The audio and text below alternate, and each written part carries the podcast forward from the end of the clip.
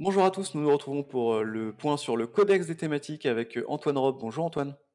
Bonjour Baptiste. Alors on va parler cette semaine de la thématique de l'économie du sport. C'est une thématique qu'on a l'impression de tous bien appréhender, mais alors comment est-ce que vous la définissez et quelle est l'étendue de cette thématique?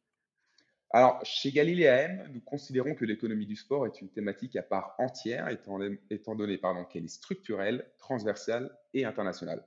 Alors, elle est structurelle car en effet, le sport et de manière plus générale le bien-être sont des pratiques qui s'ancrent dans nos habitudes.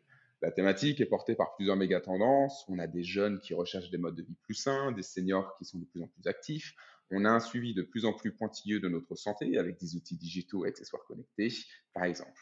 On pourrait aussi mettre en avant le fait que l'émergence des classes moyennes qui accèdent à un mode de vie sain, le sport depuis chez soi euh, et des populations qui sont de plus en plus à même à utiliser le vélo au détriment de la voiture. Donc oui, on a vraiment une thématique structurelle euh, avec des tendances qui s'ancrent. Elle est aussi transversale ou multisectorielle. Quand on parle de sport et bien-être, on pense tout de suite aux équipementiers, on pense aussi à la santé avec les compléments alimentaires ou les produits liés au bien-être, ou encore à la technologie, comme on le disait, avec les objets connectés. Mais la thématique est bien plus large. Hein. Par exemple, on peut retrouver les médias tels que les diffuseurs, ou encore en plein boom, le e-sport et tout l'univers qui le compose. Et enfin, c'est une thématique internationale ça n'a pas de secret, le sport n'a pas de frontières. Donc voilà l'étendue de la thématique de l'économie du sport, qui repose sur un marché qui pesait tout de même 5 milliards de dollars en 2022 et qui affiche aujourd'hui une croissance de 7 à 8% par an. Alors on le sait, on en parle souvent, chez euh, Galilée, vous développez des indicateurs euh, pour euh, justement suivre ces thématiques. Comment est-ce que vous arrivez à évaluer boursièrement le, potentiel de l'économie du sport? Oui, alors on représente les thématiques à travers nos indicateurs thématiques Galilée qui nous permettent de représenter boursièrement une thématique.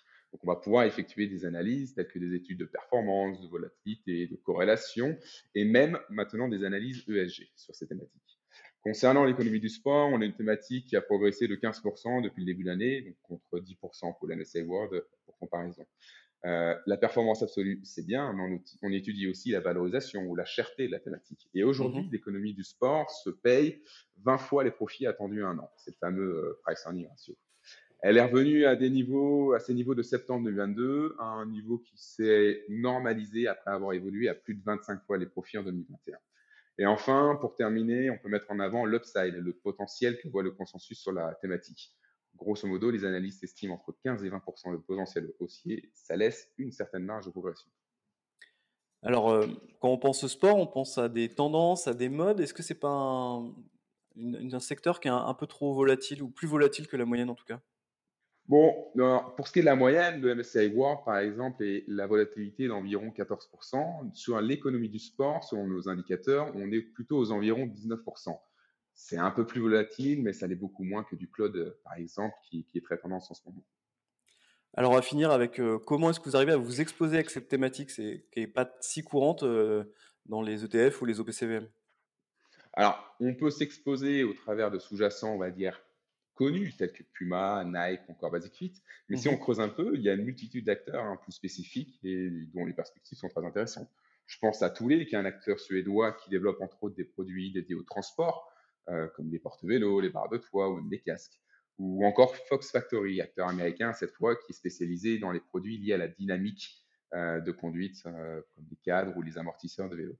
Mhm. Enfin, si vous préférez déléguer cette recherche d'acteurs spécialisés tout en profitant d'une gestion du risque, il y a de nombreux fonds hein, qui se spécialisent dans cette thématique. Je pense à Montpensier Sport Solutions, Mandarin Global Sport ou encore le fameux Alliance Sport et Bien-être.